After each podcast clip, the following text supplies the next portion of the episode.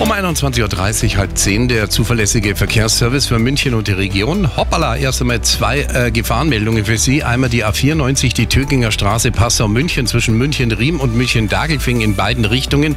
Personen auf der Fahrbahn, bitte Vorsicht. Und die B471 Oberschleißheim Richtung FFB zwischen Esting-Meisach und Fürstenfeldbruck-Ost. Gegenstände auf der Fahrbahn. Da liegt ein komplettes Rad, also ein Reifen. Bitte aufpassen. Die aktuellsten Blitzer in München und der Region. Für, haben wir keine Meldung